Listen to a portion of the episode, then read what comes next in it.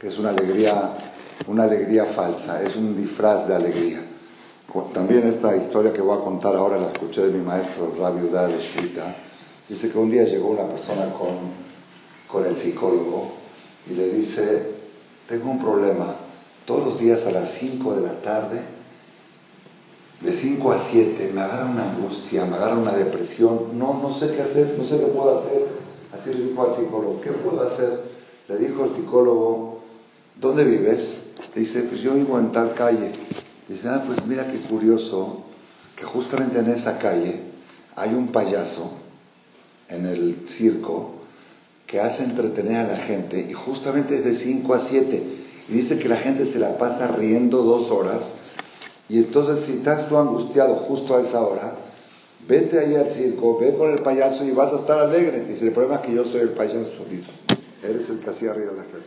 Entonces volvemos al tema, ¿cómo podemos encontrar la solución a este, a este problema? Pues desde Hashem, lo que voy a desarrollar hoy, me pidieron esta charla que sea Leilun Ishmat, de un gran hombre muy querido de nosotros y de toda la comunidad. Fue presidente de la comunidad Montesinay y aquí asistía cada año en Rosh Hashanah para abrir el Ejal la primera noche de Rosh Hashanah. Y esta semana va a ser su aniversario, el sábado en la noche, día 17 de Kislev, señor Yosef Mordejai Jafif Belea, el papá de, de los Jafif, el abuelito del fundador aquí de, de Marcos para que sea esta clase, ¿cuántos años tiene? Va a cumplir de fallecido. 15 años de fallecido. Que estas palabras sean para enaltecer su nombre y también me escribió un alumno que está escuchando la clase en vivo en Lima, Perú. ¿Sí? Él también este, es muy seguidor de las charlas y está dentro de las dos semanas que falleció su papá. Me pidió que dediquemos también de Ilunish Mato Mordejai Ben Sila, casualidad también no hay casualidades. Rabotai, lo que vamos a desarrollar ahora, lo que ustedes van a escuchar ahora, no es una cosa más que van a escuchar en su vida. Es o vives con esto o vives sin esto. Esto que van a escuchar ustedes ahora va a tener un antes y un después. Es una frase pequeña, una frase pequeña que te va a iluminar toda la vida en cualquier situación que te encuentres vas a encontrar la solución a tu problema con esta frase que vamos a decir. Generalmente yo lo doy esto en los seminarios, ahora que estuve en Argentina en Shabbat, como a las 12 del día, y la gente dice, Rabino, ¿podemos agarrar una pluma para apuntar? Y es Shabbat, digo, dice, bueno, nos promete que acabando Shabbat nos repite la frase para que la podamos. Es una frase mágica que la van a registrar ustedes y la van a poner en su perfil de WhatsApp y van a ver cómo les va a cambiar la vida. Esta frase Hashem me la inspiró, no la van a encontrar en ningún libro, pero es producto de, producto de mucho estudio y producto de experiencia de la vida, como escribe el rey Salomón en Coelet, que la experiencia de la en Jajam que va a la No hay más inteligente que el experto, que el que experimentó las cosas. En una de las charlas que estaba hace muchos años en Argentina, al principio cuando empecé a viajar ahí a dar conferencias, en una casa se reunieron como 20 parejas y di una charla de dos o tres horas, muy importante, sobre el tema este de la angustia y la alegría. Como a la una y media de la mañana, terminando la charla, se acerca una señora, eran parejas jóvenes, una señora como de 30 años aproximadamente, bien parecida, y me dice, un poco familiar, casada con un, primo de mi papá, me dice la señora Rabino Male, usted habla muy bonito de la alegría, habla muy bien, pero quiero decirle, así me dijo, que el Yetzerara, el Satán, también ofrece esa mercancía. Ahí están los cines, los teatros, los antros, las discotecas. El Yetzerara ofrece diversiones y alegría ¿O usted cree, Rabino de que usted tiene el monopolio? También él, también él ofrece. La verdad, la verdad, este, sí me quedé pensativo porque no, no esperaba yo esa pregunta. Y le dije, Hashem, inspírame para poder resolverle la duda a esta señora. Yo estoy seguro que está equivocada en su pregunta, pero tengo que contestarle. Me está preguntando una pregunta correcta. Si usted habla mucho de la alegría, pues ahí vamos, ahorita van a ver en el centro, en la ciudad, ahí van a encontrar alegría. Entonces aquí, aquí viene el punto que vamos a decir, Besrat Hashem, que Hashem me inspiró se lo dije a la señora en ese momento y a partir de ahí cambió mi vida y la vida de mucha gente que ha escuchado este concepto. Tenemos que saber, ahí viene la frase que la van a grabar Besrat Hashem. Tenemos que saber así, esta es la frase. La angustia no es una enfermedad, es un síntoma. Las diversiones no son medicina, son analgésicos. Y pobre de la persona que trata de curar una enfermedad con analgésicos. Eso es todo. El Yetzirah ofrece analgésicos, la Torah ofrece antibióticos. Lo voy a desarrollar un poquito más ahora, pero esa es la frase. La, eh, ahí vamos, ahí vamos, esa es la frase. La angustia, la tristeza no es la... Ahí está el error, el primer error. Creer que la angustia no es la enfermedad. La tristeza no es el problema, la tristeza es el síntoma de un problema. Las diversiones, los placeres, los viajes, los shopping, los antros, todos los juegos, todo, todo eso, los entretenimientos, no es remedio, es calmante, analgésico, paliativo. Y pobre es la persona que trata de curar una enfermedad con un calmante, con un analgésico. las enfermedades se curan con antibióticos, se curan con cosas que erradican el foco que genera el síntoma. El síntoma, el síntoma, vamos a, tomar como ejemplo, como mashal, como ejemplo. Un niño llega, le toca la puerta de su mamá en la recámara a las 2 de la mañana, un niño de la escuela de 8 o 9 años, mamá me duele la cabeza, le toma la temperatura, 39. 38, vamos a poner 38. ¿Qué hace la mamá? Le habla al doctor, a las 2 del doctor, mi hijo tiene 38, ¿qué le doy? ¿Qué le dice el doctor? Dele tres gotas de tempra. ¿Y qué más? Y mañana me lo trae. ¿Por qué dice mañana me lo trae? ¿Para cobrar la consulta? No, ¿Ustedes creen que haya un doctor que quiera cobrar consultas? No, los doctores quieren curar a la gente entonces, ¿por qué el doctor dice mañana me lo trae? Nada más entre paréntesis les voy a decir que hay una alajá que dice que un doctor no puede ser Hazán de Roshaná y Kippur. ¿Por qué? Porque cuando pide refuaje más se contradice a Parnasato. No puede, es intereses encontrados. Hay un concepto que se llama intereses encontrados. Entonces, cuando él se para dice, por favor, Hashem, manda refuaje más, de repente dice, y si hay refuerzo más me quedo sin comer. Entonces, bueno, hacer no tanta refuerzo más o menos, porque necesito. Pero vamos a suponer que hay un doctor, Maimónides, que fue doctor, él decía en su tiempo que el doctor puede ejercer solamente si no vive de eso, que tiene que tener otra fuente de manutención y utilizar la medicina única, exclusivamente para curar a la gente. Porque si el doctor depende de eso económicamente, entonces hay intereses encontrados que subconscientemente manejan las cosas como ustedes seguramente ya habrán escuchado, que hay cosas que se manejan para que las producciones farmacéuticas, los laboratorios sigan trabajando, para que no se mueran de hambre. Hay quien dice, yo leí artículos cuando tuve necesidad de estudiar el tema, que la vacuna contra el cáncer ya existe. Hay una que se llama ESIAC, e-S-S-I-A-C. Si quieren, regístrenlo. Y busquen la información. La descubrió una doctora que ya falleció, una enfermera, se llamaba Kaise, y es al revés de SIAC. Y esa se la descubrió un viejito, lean la historia, la doctora Kaise es SIAC, y en Canadá ya estaban a punto de aprobarla como una medicina oficial. Por un voto no la pudieron aprobar. ¿Cuál es el problema? El problema es que si de veras ¿esa vacuna funciona? Se mueren de hambre dos millones de personas. Laboratorios, eh, eh, quimioterapia, radioterapia. No, no, no, no, no tienen idea. No, no nos podemos imaginar cómo se puede ver el mundo si sale la vacuna. No, no nos podemos imaginar cuánta gente se queda sin comer. Sin trabajo, ya no trabajo.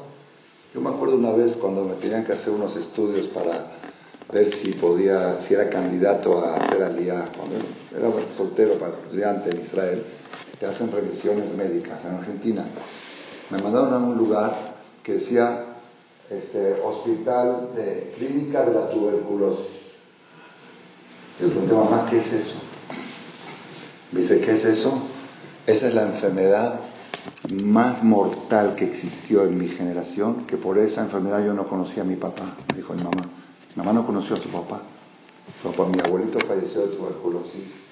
Mi mamá tenía seis meses cuando él falleció. Y a mi mamá la, aislaron, pensaron que venía ya, que venía ya este, contagiada del embarazo. Porque mi abuelita quedó embarazada cuando mi abuelito tenía la enfermedad. Era lo más grave que había la tuberculosis. Hoy día alguien escucha algo de eso. Encontraron la vacuna, se cerraron todos los hospitales, todas las investigaciones. Entonces, volvemos al tema. La señora le habla al doctor a las 2 de la mañana. Doctor, mi hijo tiene 38. Dele tempra, dos gotas de tempra y mañana me lo trae. ¿Por qué mañana me lo trae? Vamos a hablar ahora en el buen plan, no en el plan comercial. ¿Por qué mañana me lo trae? Porque la calentura no es el problema. La calentura no es el problema, es el síntoma. La calentura es la alarma que Hashem puso para que la persona sepa que tiene una infección. Pobre de aquella persona que tiene infección y no tiene calentura. Porque la infección va creciendo hasta que lo mata. O Hashem hizo una cosa impresionante. Dijo, cuando hay una infección, que esté caliente la frente. ¿Para qué? Para que la mamá, para que el niño se dé cuenta y que vaya a quejarse y que vayan con el doctor y le dé el antibiótico. Entonces, primer paso, dele dos gotas de tempra para bajarle el síntoma y mañana me lo trae para que le recete el antibiótico para acabar con la infección que provocó ese síntoma. ¿Está claro? Pero esta señora le dio las dos gotas de tempra, se levanta en la mañana y dice, hijo, ¿cómo te sientes? Muy bien, mami. Ok, vete a la escuela. ¿No vas a llevar al doctor? No, ¿para qué? ¿Para, pagar la consulta? ¿Para qué? Pero la infección no se curó. La infección sigue creciendo porque no hubo antibiótico. Y al otro día, a las dos de mamá, me duele la cabeza, le toma la temperatura, ahora tiene 39. Ayer era 38, 39. ¿Qué hace la mamá? ¿Le habla al doctor? No, le da pena. La mamá dice, yo, yo entiendo más que el doctor. Sí, ayer que mi hijo tenía 38, el doctor me dijo dos gotas de tempra. Ahora que tiene 39, cuatro gotas de tempra. ¿Cuál es el problema? Le doy doble dosis de tempra y se cura. Y efectivamente, le dio cuatro gotas, el niño se fue a dormir. Hijo, ¿cómo te sientes? Muy bien, a la escuela. Doctor, no, la mamá ya se hizo auto, auto ¿cómo se dicen los auto, se autodiagnostica, se autorreceta, muy bien. Pero la infección sigue creciendo. Al otro día, mamá me duele la cabeza, me duele mucho, temperatura 40, Barmina. Dice, bueno, está muy fácil. Sí, antier eran 38 y le di dos gotas, ¿cómo llamará? Y después, que subió a 39, le di cuatro gotas. Ahora que está en 40, seis gotas. Pero ahora ya no. ¿Por qué? Porque la infección está tan grande que la alarma sigue sonando. Aquí hay un peligro. Le da las seis gotas y el niño sigue con calentura. Le da ocho gotas y sigue con calentura. Agarra a mamá desesperada, le da todo el frasco. Tómate todo el tempra. Y el niño entra en convulsión. Convulsión, atzalá. Atzalá, ambulancia. Llegan a urgencias. Cuando llegan a urgencias, por favor, denme al pediatra, pásame al pediatra. Le habla al pediatra por teléfono por favor, pediatra, mi hijo, a ver, ¿qué usted me dijo que se lo lleve, pero no pude, estuve ocupada, ¿me puede ayudar, por favor? No, no, no, si me lo hubieras traído el primer día, con un antibiótico, dos, tres días, ya estaría tu hijo curado. Le dejaste crecer la infección, ahora tiene que estar quién sabe cuánto tiempo en el hospital. Necesita terapia intensiva. Ahora ya no es de antibiótico, ahora ya es de terapia intensiva. Este es el ejemplo. ¿Cuál es el, en la persona, cómo funciona esto? Cuando el niño cumple bar mitzvah, al otro día, después de toda la fiesta y todo, siente alguna angustia aquí adentro. La angustia que siente no es la enfermedad, es el síntoma que hay alguna infección. ¿Por qué hace el niño? Dice, me voy a jugar, vamos a hablar en mi idioma de mi tiempo, porque ahora no sé los idiomas, no los conozco. Voy a jugar una hora de fútbol. Va a jugar fútbol una hora y efectivamente es la tempra. Efectivamente se le quitó la angustia, pero el foco infeccioso no lo combatió. No hubo antibiótico, hubo calmante. Como el foco infeccioso sigue creciendo, al otro día la angustia viene más fuerte. ¿Y qué dice el niño? Sí, ayer con una hora de fútbol me rezó, ahora que está más fuerte, con dos horas, y va y juega dos horas, luego cuatro, luego seis, luego ya el fútbol no le sirve. Ahora necesita otro tipo de diversiones. Ahora necesita, y así va, y cada vez el calmante que antes servía, el analgésico que antes servía, ahora ya no sirve porque la infección sigue creciendo y para este, para este tamaño de infección el síntoma no se calma con el que se calmaba ayer hasta que llega una situación, hasta que llega, yo me acuerdo una vez, no sé si lo conté aquí, es que di tantas chavas estas dos semanas, conté del doctor en Argentina, no, no lo conté, esto lo conté en Argentina. En Argentina había una clínica que le llamaban el Club Pueyrredón, así llamaban, clínica, era una clínica de Yehudim que la hizo la comunidad con muy buenos doctores de la comunidad y atendían a gente de la comunidad y a veces había gente que no podía pagar, les hacían descuentos, era como aquí la OCE o algo así, algo así, pero era como una clínica que estaba ahí en la calle Tucumán y Puredo. Cuando yo tenía como, no sé, 12 años, 11, 12 años más o menos, tuve una temporada que tenía mucha jaqueca, muchos dolores de cabeza. Y a veces no me podía dormir en la noche de la jaqueca, y me quejaba con mi mamá. Entonces, mi mamá me llevó a esa clínica con un doctor que se llama doctor Dayan. doctor, tenía barbita, pero barbita de moda, no de religioso. Y este, el doctor, mi mamá le contó el problema y el doctor empezó a decir, pues, eh, a ver, dime tú qué haces. Le dije, yo estudio en la yeshiva. La yeshiva, ¿a qué horas te paras? A las 7 voy a la yeshiva, luego vengo, desayuno, luego estudiamos para una, en clase, pasamos, luego voy a comer, luego a la yeshiva. ¿Y qué más haces? A la yeshiva y la yeshiva. Dice, ¿y cómo te diviertes? digo, los sábados en la noche salimos a jugar ping-pong los amigos, los domingos a veces vamos a jugar fútbol y así. Dice el doctor, le dice, me dice a mí, me dice, tú para poder resolver tus jaquecas necesitas salir a divertirte. Entonces dije, pues, ¿cuántas veces que yo salgo? Dice, no, no, no, no entiendes, tú te tienes que salir a, divertir. Digo, ¿qué? Digo, yo salgo con mis amigos. Dice, no, tienes que salir con chicas.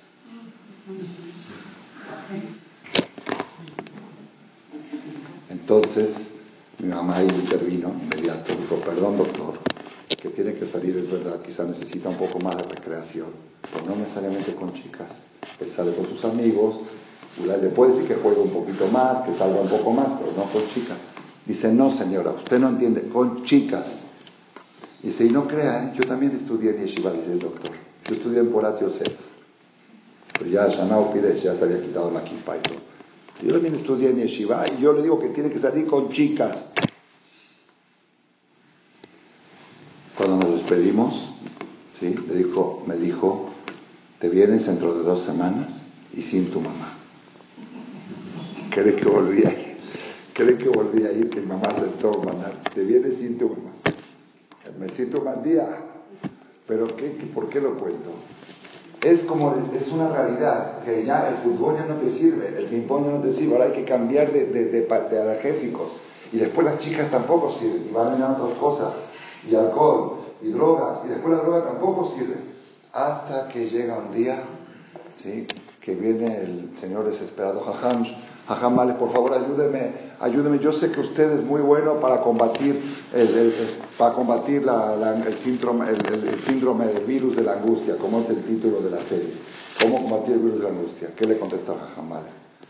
Si me lo hubieras traído al otro día del bar mitzvah, cuando sintió el primer síntoma, la infección estaba así chiquita, yo con dos, tres antibióticos lo resuelvo. Una clasecita de Torah, una cosita así, asunto resuelto. Pero tú lo dejaste crecer, le subiste la dosis del analgésico, le multiplicaste, le cambiaste el tipo de Y ahora que la infección está así, necesita terapia intensiva, yo no puedo hacer magias. Yo no puedo hacer magias. Yo puedo resolver el problema de un joven angustiado a los 13 años. Al otro día que venga y le doy una receta fácil y se resuelve. Ustedes saben que normalmente los psicólogos, este artículo lo, leí una vez en selecciones, se llamaba la, la depresión en los adolescentes. En los tiempos de antes, hace 20 o 30 años, el, síntoma, el, síndrome de la angustia, depresión y los antidepresivos eran para gente mayores de 40 años, en las mujeres de 30 a 40, en los hombres de 40 a 50. Y esa era la experiencia de los doctores especialistas que estudiaban esta materia, estudiaban para atender esas edades, pero no estudiaban para edades anteriores. Y salió el artículo en selecciones que se llamaba La depresión en la adolescencia, que los doctores están asombrados el porcentaje alto de jóvenes que a los 19 o 20 años ya andan con temas de antidepresivos, que antes no era común, y los doctores no tienen experiencia, o no tenían, quizá ahora sí, para atender esas edades con depresión. ¿Qué es lo que cambió? Ahí no sabe explicar, el artículo yo sí sé explicar, seguro que esto es explicar qué es lo que cambió. Antes la gente iba escalando los analgésicos con más pausa. Haz de cuenta, los primeros años después de la era fútbol, a los 16 empezaban chicas, a los 20 empezaban otras cosas, alcohol, a los 25 empezaban un poco de marihuana, no sé, por ejemplo, una cosa así. Entonces ya las dos iban creciendo pero con espacios más amplios y a los 40 llegaba que ya no, no hay analgésico que les sirva, tenía que venir con el rabino. Pero ahora los chavos ya empiezan a probar todo muy rápido. Pasan del fútbol a las chicas, a los 10, 11, 12, ya todo, todo ya cuando llegó a los 17 se adoptaron los analgésicos. Ya no hay, y cae, ¿me entendieron cómo está el punto? Entonces volvemos nosotros al tema. La calle ofrece calmantes, ofrece analgésicos. La Torah ofrece antibióticos. Ahora, tengo que aclarar antes de seguir. Yo no estoy en contra de los analgésicos. Yo mismo los consumo. Cuando un niño tiene calentura, no vayan a decir que Ramales dijo en la conferencia, ya no les den tempra. Porque si no le das tempra, se puede morir de la fiebre. La fiebre también lo puede matar. Estoy seguro que cuando una persona tiene el síntoma, lo primero que hay que hacer es bajarle el síntoma. Por eso yo mismo o mis hijos, cuando están un poco angustiados y algo, lo primero los saco a dar la vuelta, vamos a jugar fútbol, vamos a un paseo. No estoy en contra, todo eso hay que hacerlo.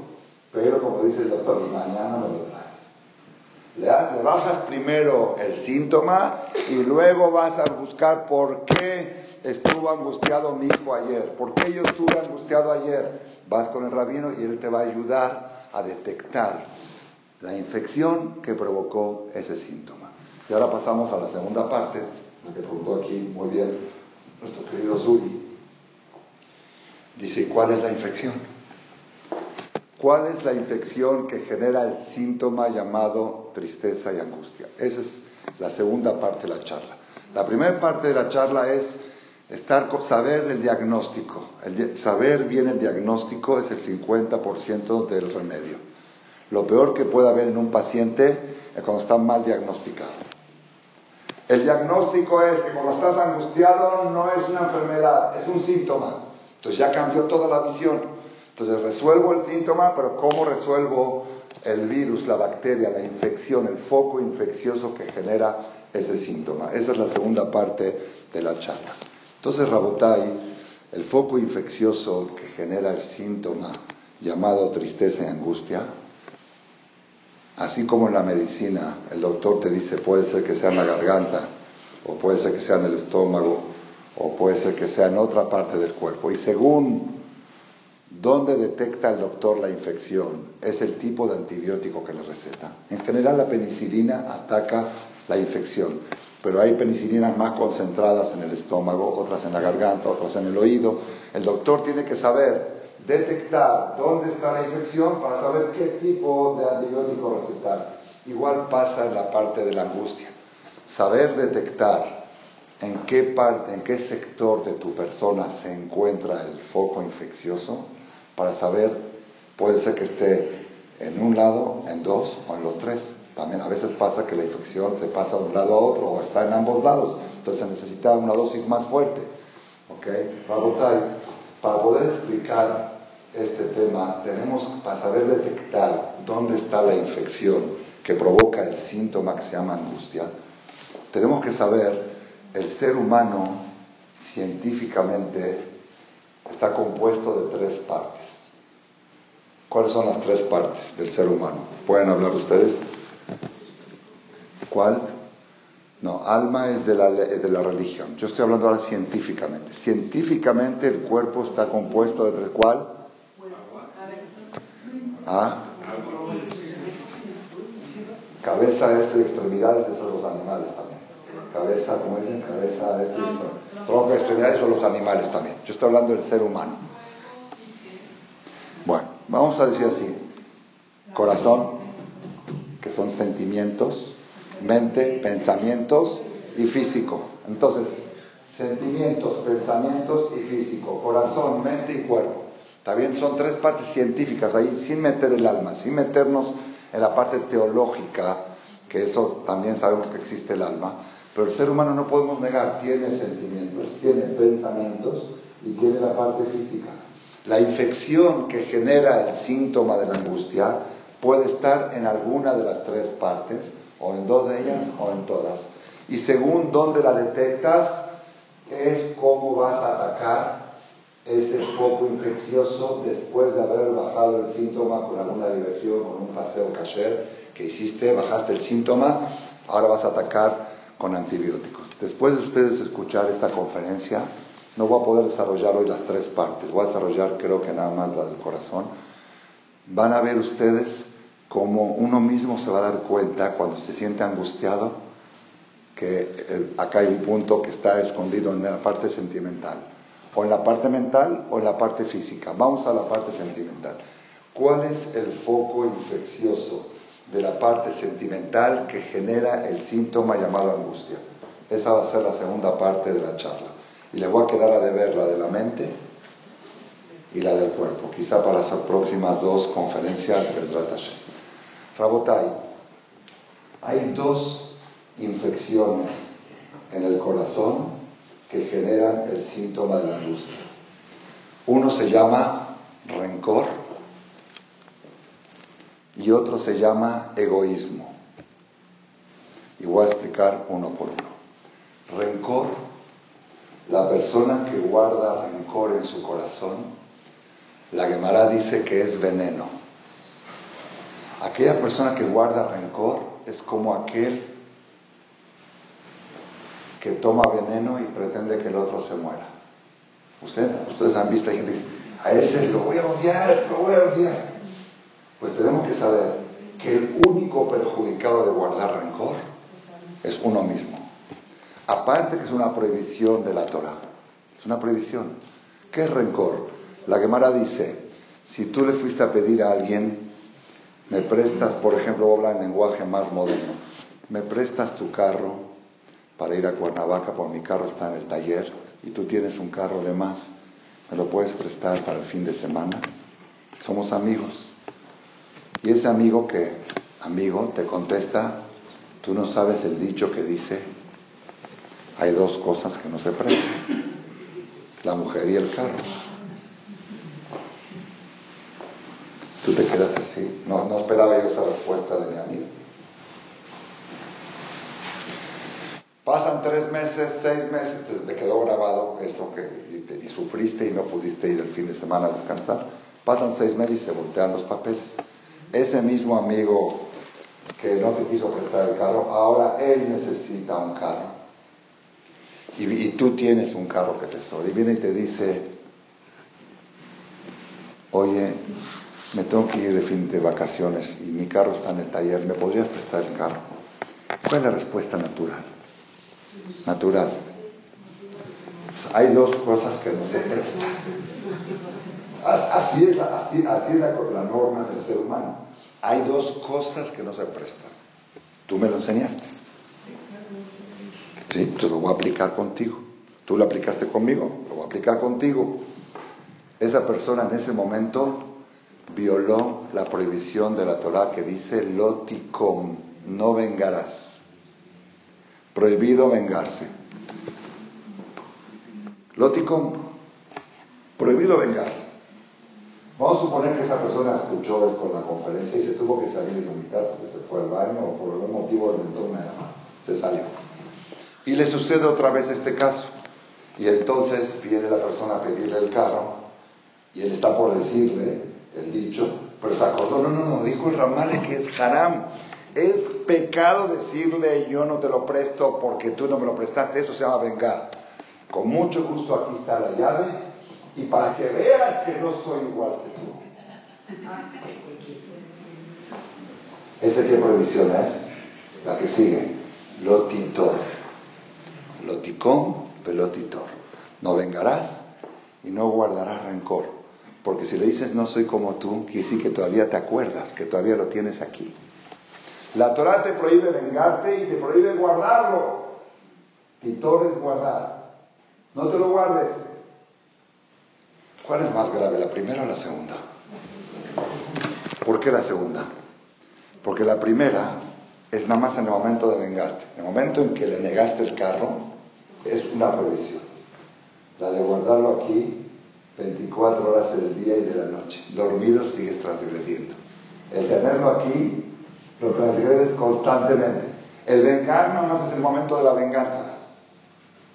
Y además el que se venga generalmente ya ya se le quita. Dice, ya, ya me vengué. Ya le dije que no, él no me prestó, yo no le presto y el tema se cerró. Pero el que lo tiene aquí, años, décadas, lotitor, eso es rencor. El rencor, la Gemara dice que es lodo, es lodo, es barro, es mugre. Rabotai, nosotros, uno dice, bueno, pero ¿qué puedo hacer? Si, si, me hizo tanto daño, ¿qué puedo hacer? cómo, cómo puedes pretender que lo olvide? ¿Cómo puedes pretender que lo olvide? Quiero decirles un secreto. Ustedes saben que en las computadoras hay disco duro. ¿Sí? Y hay dos teclas. Una tecla que es save, en inglés save, en español guardar. Y otra tecla que es delete, erase. ¿Está bien dicho erase? Erase, se escribe erase. Hashem le dio a la persona la facultad y la capacidad de apretar una tecla y borrar el disco duro. Eso está borrado, eso no. Miren, les voy a, dar una, más una imagen para que entendamos lo que quiero transmitir. Todas las personas que estamos aquí presentes y los que no también, hemos tenido momentos muy agradables en la vida, muy bonitos, que si pudiéramos tener en mente, ya sea casamiento, ya sea nacimientos de hijos, bar viajes familiares, cosas bonitas. Yo no creo que haya una persona que no pueda decir que haya tenido momentos bonitos en la vida. Y esos momentos, si los pudieras tener presentes ante ti, sería suficiente para que estés contento. Nada más visualizar esos momentos te puede mantener alegre. Pero ¿cuál es el problema? ¿Saben cuál es el problema? El problema es que cuando una persona está pasando un momento bonito y lo quiere guardar en su memoria, la memoria que Hashem nos puso está limitada. Cada persona tiene una cantidad de memoria que puede guardar. Entonces, cuando tú quieres guardar un archivo importante en la computadora, de repente aparece un mensaje, dice memoria agotada, memoria full, vacíe su papelera de reciclaje. Tenemos tanta información negativa aquí adentro, tantos archivos viruciados. Ustedes saben que los archivos infectados ocupan 100 veces más lugar que un archivo normal. Y esos archivos los tenemos en la papelera de reciclaje, pero ocupan lugar en la memoria. Y cuando quieres guardar archivos buenos, no tienes lugar, entonces ¿qué tienes que traer una memoria USB? Una de estas. Ah, eso igual pasa con la persona. La persona, si tuviera guardado en su corazón todos los archivos bonitos de la vida, estaría feliz todo el tiempo. Pero cuando quiere guardar, no hay espacio porque hay mucha mugre, hay archivos infectados. Entonces, ¿qué tiene que hacer? Tomar una foto. Y por eso, ¿saben cuál es la situación crítica que tenemos en nuestra generación? Todas las cosas bonitas de la vida las tenemos en los álbumes de fotos. Y las cosas negativas las llevamos acá. Entonces, ¿qué hay que hacer? Dice el Ramale. Espérate, los álbumes de fotos? ¿Cuándo es la última vez que abrió el álbum de fotos de tu boda? ¿Cuándo es la última vez que abriste? Dime. ¿Cuántas veces en tu vida lo has abierto? A ver, señor Arlet, ¿cuántas ahorita se hicieron abuelos? Esta semana Baruch Hashem tuvieron Brit Milá y pronto van a tener pidió siempre alegría. Cuénteme en su vida cuántas veces cree que ha abierto el archivo de el, álbum de fotos de su boda, el video de su boda. Muy pocas, ¿verdad? Yo digo, porque yo también tengo un álbum hermoso y el fotógrafo cobra carísimo. Ahí están empolvándose. A veces los niños cuando se quieren divertir, abren a ver cómo estaba la boda de mamá, cómo estaba la boda de papá. ¿Cierto o no es cierto? Marcos, tú, ¿cuántos años tienes de casado? Seis. Ya, ¿ah? Seis años. ¿Cuántas veces has abierto el archivo? Ni Mire, es, increíble, pero es normal, es la norma de todos. ¿Cuántos viajes bonitos? Yo tengo videos de viajes preciosos que hice de familiares, de viajes a Frío con la vaca en la alberca que mis hijos hacían, cosas muy, muy bonitas que cuando las veo, mis hijos están y digo, qué bonito, qué bonita vida tuve qué bonito la pasé. Pero no, entonces, ¿cuál es el problema? Todas las cosas bonitas en los álbumes de fotos, toda la mugre la tenemos acá. ¿Qué hay que hacer? Dice el al revés. ¿Tienes un problema con tu suegra? Tómale una foto. Archívala. Todas las cosas negativas, foto.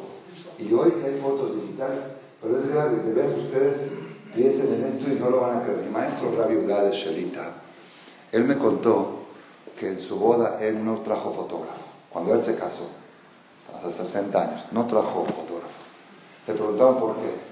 Dice, el fotógrafo necesita que no tiene buena memoria. Yo me imagino a mi esposa exactamente como estaba el día de la boda, con el vestido blanco, y la tengo en vivo, presente como si fuera que fue. Entonces, ¿para qué necesito fotos? Los que tienen mala memoria, pues tienen que acordarse de esos momentos. Él no pidió en su vida fotógrafo. Después se me contó, después de 20 años de casado, se encontró en una fiesta a un señor, dijo, ustedes son rateros. Un señor dijo, dijo, ¿por qué? Si yo fui fotógrafo en tu boda y nunca han venido por las fotos y no me han pagado. Dice, perdón, ¿quién, quién te pidió que ibas a tomar fotos? Dice, yo, yo no pedí fotógrafo. Averiguó su mamá tampoco. ¿Quién? Un tío. Parece que un tío dijo, como boda así si el fotógrafo pidió el fotógrafo, pero ellos no sabían, entonces nunca, nunca le dijeron que venga y que le que las fotos. Entonces, Rabotay, la segula, la receta para olvidar los problemas, vamos a invertir las cosas.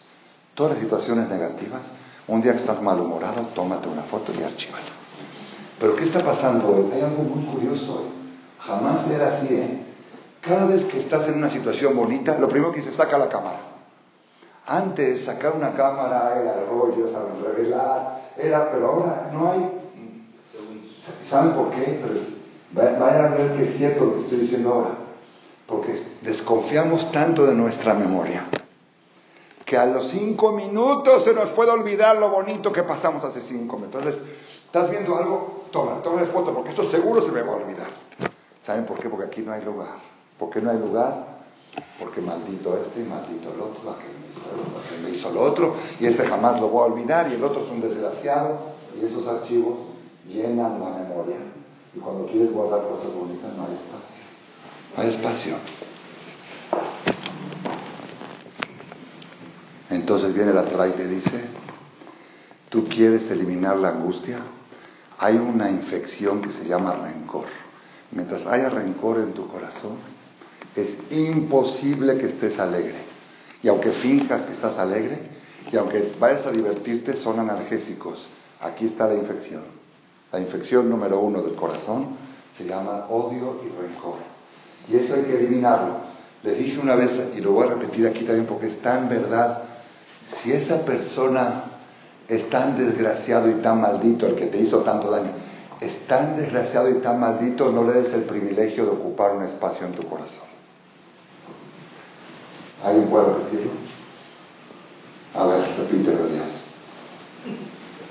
Si una persona maldita, la oportunidad. Aquí aquí en este lugar, aquí no cabe. Aquí entra solamente imágenes de cosas buenas. La, gente mala no la veo, no la veo, no, no cabe, aquí no cabe. Y si por alguna razón la tengo que ver, le tomo una foto y la archivo. aquí no. Aquí no hay lugar. Hay un pasú que dice, no me acuerdo ahora el nombre del pasú. Loir erra, la persona que tiene esa filosofía que estoy diciendo ahora, no ve el mal, no lo ve, no lo ve, no lo vio, parece ciego, parece ciego. Yo nada más ando buscando las cosas buenas de la gente y eso es lo que guardo aquí. Y las cosas malas no las veo. Y si me las enchufan a fuerza, le tomo una foto y la guardo. Me contó una persona en Argentina que estaba, no sé, tuvo un accidente o algo así de tránsito y estaba enyesado la pierna y la mano. Entonces fue un amigo a visitarlo al hospital. Me lo contó esta persona que él había escuchado la conferencia, el, que fue a visitar había escuchado la conferencia, el afectado no. Fue a visitarlo, era un joven de 30 años, y lo vio todo tirado en silla de ruedas, la pata así enyesada y la mano así, y todo, ya saben, todo apachurrado. Luego, luego saca la cámara y le toma, le toma una foto y dice, ¿qué estás haciendo? Es así me enseñó Ramales. Las cosas negativas, foto. Las cosas positivas, las guardas aquí. Y la gente no es así. La gente se va guardando ese choque y ese yeso que tuvo y lo va acumulando todo acá. Acá no, acá solamente guarda cosas buenas. Esa es la primera infección del corazón que genera el síntoma de la angustia. Entonces, a partir de hoy, vamos a proponernos, es la decisión, ¿eh? la decisión de la persona. A veces puede tardar, yo tuve gente que me ha hecho mucho daño, en la vida y me costó trabajo. Pero yo sentía que mientras no lo logre, mientras no lo logre, voy a seguir angustiado. Y cada vez iba quitando una capa del rencor, hasta que una vez en la ciudad de Purim me vi a esa persona y me puse a bailar con él. Y dije, hoy se curó mi alma, hoy se curó mi corazón. Ya, lo borré totalmente. Lo borré totalmente, ahora puedo estar alegre. Y trato a partir de ahí, de que descubrí este secreto, de ya no, tener, no dejar entrar la infección y después tratar de curarla, porque es más difícil, sacarla es más difícil. Trato de que ya ni entre, ya ni, ni, pienso en la gente mala, ni pienso en lo que me hicieron, no quiero saber nada. No, fulano habló de ti, fulano dijo de ti, no me interesa, no me interesa, aquí no cabe, aquí no hay lugar para esa información.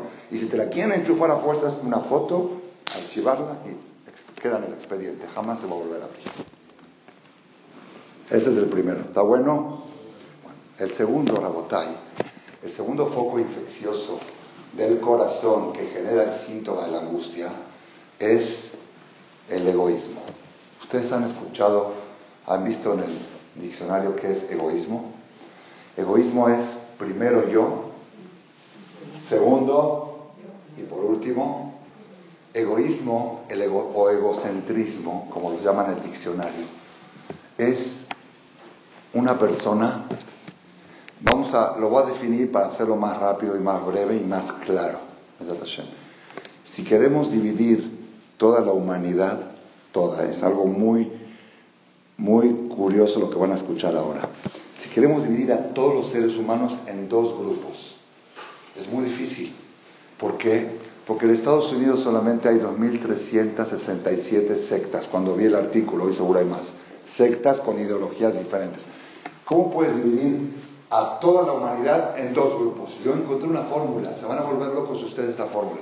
Cada vez que encuentres a una persona, le dices, ¿eres del grupo A o del grupo B? No hay C. O eres A o eres B. A ver cómo puede ser, ¿sí? Ahí va. El grupo A es aquellas personas que su filosofía de vida es dar lo máximo y recibir lo mínimo. A veces uno tiene que recibir, pero lo mínimo. Y dar lo máximo, exprimir lo máximo de mí mismo para aportar al mundo y recibir del mundo lo mínimo. Yo existo para dar.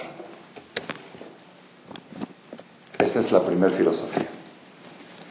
Y la categoría B es recibir lo máximo, exprimir al mundo lo máximo y cuidadito que alguien se vaya a aprovechar de mí, me vaya a ver la cara de tonto. Dar lo mínimo. A veces ni modo tienes que dar porque si no quedas mal, pero, pero lo mínimo, lo mínimo. Y exprimir lo máximo. Esa es la categoría B. Mi maestro Rabades lo dijo, lo escuché de hace muchos años en otro lenguaje. Dice, hay gente que aporta al mundo más de lo que recibe. Y hay gente que recibe más de lo que aporta. Y hay gente que el día que murió aportó al mundo más que el día que nació.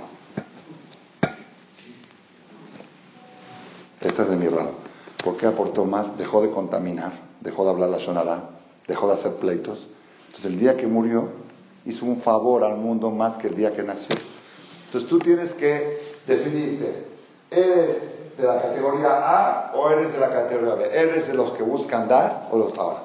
La gente que tiene la filosofía A educan a sus hijos también así. Y le dicen a sus hijos, tú tienes que buscar dar lo máximo. Yo escuché a un rab en Eres Israel, ahora ya tiene más de 90 años, que Hashem le dé larga vida, que él nunca le daba a un niño un dulce, siempre le daba dos. Si a uno para ti, uno para tu hermano. ¿Por qué? Si, le doy, lo estoy educando a recibir. Si le doy dos, lo estoy educando a dar.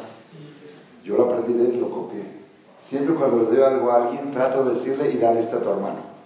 Para educarlo. Entonces, la gente que son de la categoría A, educan a sus hijos y a sus seguidores ser de la categoría A. Y los que son de la categoría B, también. La mamá que es de la categoría B, le dice al niño, hijo, te compré un lápiz para la escuela. Quiero que sepas que este lápiz es tuyo.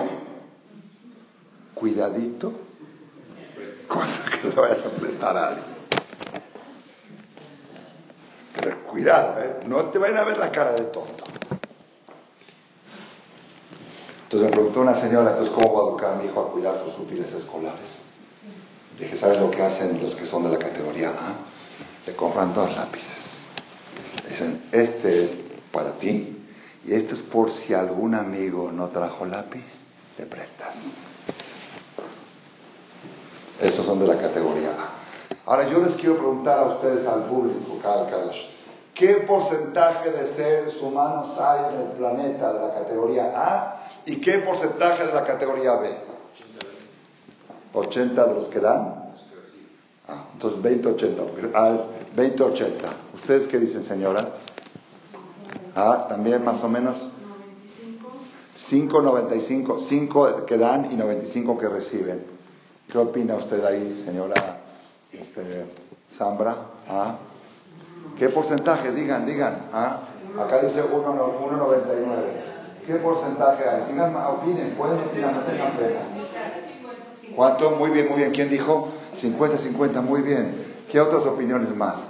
He hecho esta encuesta en 15 países del mundo y en todos he recibido las mismas respuestas. Uno dice 20-80, otros 10-90, otros 1-99, otros 50-50. Parece una subasta. Pero en todo el mundo, dice ahora en Argentina también, en Colombia, en Caracas, en Israel, en Perú, en todas partes donde me tocó dar conferencias, hice esta encuesta y recibí las mismas respuestas. ¿Saben por qué? Porque falta un dato, un dato para hacer la encuesta. Categoría A es dar lo máximo sin recibir nada a cambio, ni siquiera las gracias. Porque si das y recibes, una señora me dijo, yo soy de la categoría A, al súper el otro día y le di a la cajera cinco mil pesos. No te llevaste el carrito lleno de cosas. Eso se llama dar. ¿Eso qué se llama? Eso no es ni A ni B, eso es business.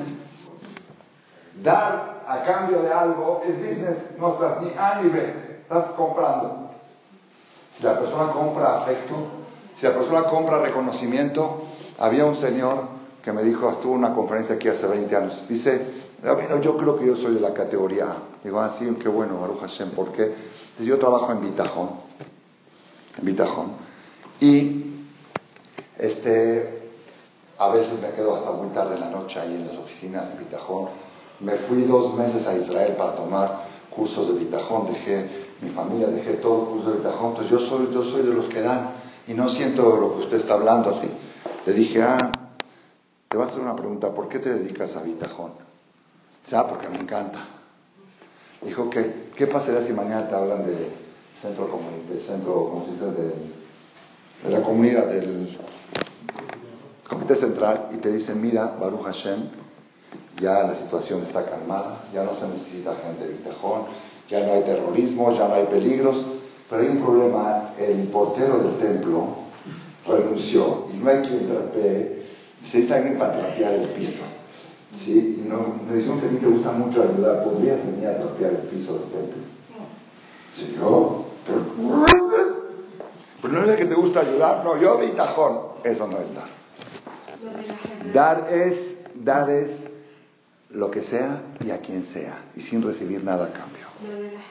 Claro, es Hesed pero ahí también, si alguien sabe que eres de la Hebra, si nadie sabe que uno es, entonces ahí sí, pero si ya hay reconocimiento y hay cada año hacer un este de la Hebra y le va escalando y ya se hizo presidenta de la Hebra, y ahí también ya puede entrar el tema, ¿me entendieron cómo está? Dar sin recibir nada, es más, dar sin que el beneficiario siquiera sepa el favor que recibió. Darle a alguien que le haces un favor y te escupe en la cara y volverle a dar. Como lo hace Hashem, que le da la respiración a la gente y le da la comida. ¿Existe 10? No existe 10. Con la misma respiración que Dios le dio, está preguntando si existe Dios. ¿Existe algo más absurdo que eso? ¿En qué es Hashem? Otra vez te doy. Vuelvo a hacer la encuesta. ¿Qué porcentaje de gente hay en el mundo de la categoría A que dan sin recibir nada a cambio, sin querer recibir nada a cambio, ni siquiera las gracias? ¿Qué porcentaje de la categoría B? Ahora ya, ahora ya no hay tantas diferencias. Antes, porque no estaba bien definido qué es dar. Una dijo 50, 50, otra dijo 20, 80. Pero ahora que definimos qué es dar, esto es. Esto es. Ragotay, ustedes quieren saber qué porcentaje hay en el mundo de categoría hay de categoría. Yo les voy a decir exacto el porcentaje. Exacto. El mismo porcentaje de gente alegre que existe en el mundo. Exacto. Porque el dar genera alegría y el recibir genera angustia. ¿Por qué el dar genera alegría y el recibir genera angustia? Dentro de dos semanas le voy a dar una explicación más filosófica, pero hoy le voy a dar una más práctica, porque estamos por terminar. Práctica. Aquella persona que quiere dar, dar no es dinero, ¿eh? dar puede ser cualquier cosa. Aquella persona que su filosofía es dar, siempre va a encontrar a alguien a quien darle algo. Llegaste a la conferencia, acercas un Kleenex, le pones un figura al lado, siempre vas a encontrar a alguien a quien darle algo. Pero aquellas personas que todo el tiempo quieren recibir, no siempre van a encontrar quien le quiere dar lo que él quiere recibir. Y por eso andan angustiados. Porque andan angustiados porque todo el mundo le debe y nadie le paga. ¿Qué te debe? Favores. Yo, yo necesito exprimir y la gente no se deja exprimir. La gente es mala. Todo el mundo me tiene que estar a mí. ¿Entendieron cómo está? Aquel que, yo me acuerdo cuando una de mis hijas se iba a casar, tres días antes de la boda, la vi muy nerviosa. Me acerqué y le dije, ¿por qué estás tan nerviosa? Dice, porque me voy a casar. Dice, qué padre, te vas a casar, ¿por qué nerviosa? Dice, es que no sé si voy a ser feliz. ¿Ah? ¿Es verdad? Entonces tenía yo que contestarle algo. Dije, mira, hija, si te casas para que tu marido te haga feliz, tienes causas para estar nerviosa.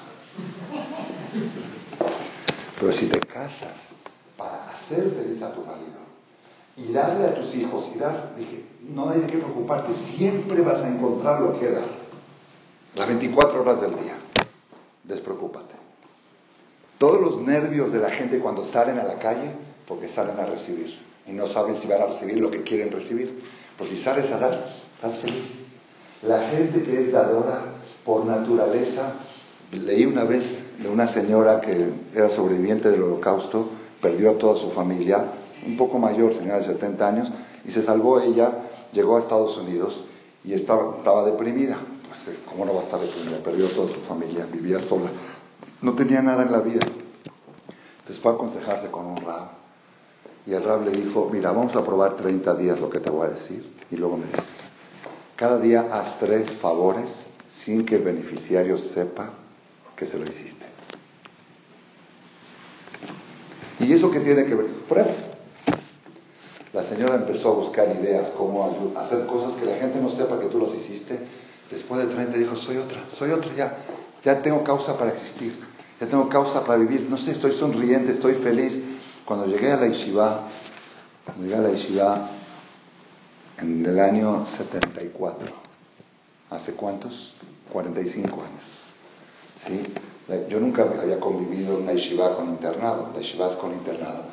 Llego al lugar de la comida, el comedor, hay netilat yadayim para, porque ahí se come todo con amotzi. Desayuno, comida y cena con pan amotzi, pan con margarina, con, ya sabes cómo van las yeshivot, ¿no? Hay, hay, otra cosa de comer más que pan con, todo es con pan. Y el pan es muy rico, ese rebanadito, ¿no? No, está rico el pan. Que estuvo, sabe. Llegas a hacer, llego a hacer netilat había un puesto de netilat como 10 este, llaves con sus jarras. Llego a hacer netilat, veo que la jarra está llena. Digo, ah, no, no la puedo tocar porque seguro alguien se la preparó. Voy a la de la dos, está llena. Voy a la de digo, no puedo hacer de ahí. El que estaba formado atrás de mí dice, ya lávate. Le digo, ¿cómo me voy a lavar si está el, la jarra llena? Alguien la llenó. Me dice, la llenaron para ti. Le digo, ¿me puedes decir quién para agradecerle? Dice, ellos. ¿Cómo te voy a decir quién? Fue mi primera enseñanza en la yeshiva. Llegas a hacer la Netilat y alguien... Entonces tú sales del baño, por ejemplo, acá en el Corea, en algún lugar. Haces tu Netilat y dejas el que le llena. Y el que viene te dice, oye, ¿quién me lo habrá llenado? No sé. Eso se llama dar sin recibir nada a cambio.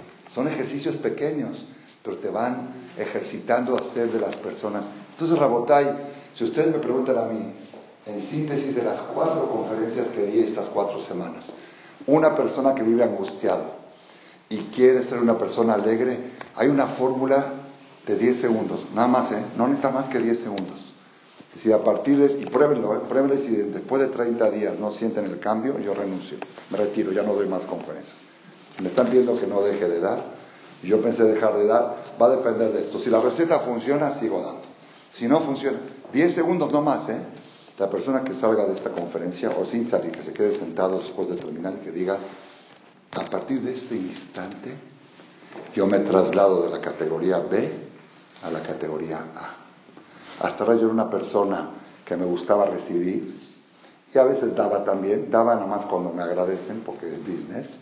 A partir de este momento yo me convierto en una persona de la que busco oportunidades para dar lo máximo sin recibir nada a cambio. En ese instante te convertiste de las personas angustiadas, te pasaste al club de los alegres. Lo dice el rey Salomón, Matan Adam y la persona que, le voy a explicar también, cuando una persona que es muy coda, cuando está alegre en una fiesta, suelta. ¿Por qué? Porque la alegría suelta. Si la alegría suelta, el que suelta está alegre. Es, va, de la mano las dos cosas. La persona que es large, que está entregado a dar, es imposible que esté angustiado. Probemos esta receta y Bezat Hashem Entonces, hoy dimos, el, la primera parte de la charla fue saber que la angustia no es una enfermedad, es un síntoma y saber que las diversiones son calmantes. Usa los calmantes para bajar la fiebre, pero no los uses para curar. Para curar se necesita antibiótico. ¿Qué antibiótico ofrece la Torah? Para la infección del corazón, primera infección el rencor, la tecla delete. Todas las cosas negativas, foto, archivadas. Acá solamente tzadikim y abogo. Y la segunda terapia que ofrece la Torah es convertirse de la categoría B a la categoría. Cuanto más estemos apegados a la categoría B, vamos a ser todo metí, vamos a ser igual que a Kadosh Baruj que todo el tiempo está dando sin interés de recibir nada a cambio. Y a Kadosh Baruj está alegre o triste, todo el tiempo está alegre, como dice el Pasuk, como la Gemara dice, Mika, Tzibuta, Klapeshma, ¿acaso puede existir tristeza en el cielo? No existe. Si tú te conduces de manera celestial, es imposible que estés angustiado. A partir de este momento nos convertimos, yo a veces cuando me autoanalizo, cuando estoy un poquito down, me autoanalizo. Dije, hoy, desde las 6 de la mañana que me paré hasta las 11 de la noche, ¿di más o recibí más? Fui al Knis, fui al Colel, al Beta ¿di más de lo que recibí del templo o, o recibí más de lo que di? Es un dilema, porque la mayoría del tiempo yo pensaba que yo era dador pero me puse a analizar, pues no, llegué, mi esposa me puso la comida, hice esto, todo el tiempo me están atendiendo. Entonces la persona tiene que, el, balance tiene que ser, yo doy lo máximo y recibo lo mínimo. Y tratar cada vez de buscar, te paras en la mañana, ¿qué puedo hacer algo para la casa sin que mi esposa me diga gracias? Porque hay hombres que ayudan en la casa, se conste, yo soy caballero, ¿eh? yo te ayudé porque no llegó la Igire, ya la perdiste. O a veces la mujer dice, conste que aunque no hubo Igire, te cociné rico y todo, ya, sin coste, no hay coste. Haz las cosas sin intención de recibir nada a cambio y eso, Hashem, te va a hacer cada día más feliz y vamos a estar todos alegres siempre. Amén, que miras.